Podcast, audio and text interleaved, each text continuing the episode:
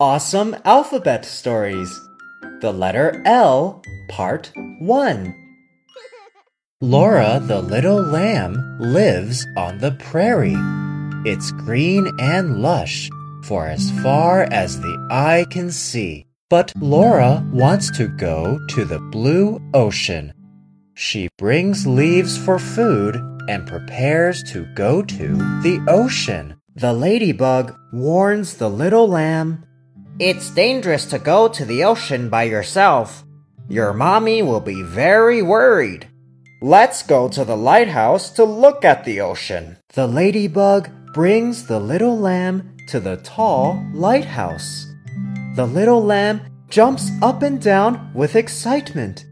He thanks the ladybug. Lamb, leaf, lighthouse, ladybug.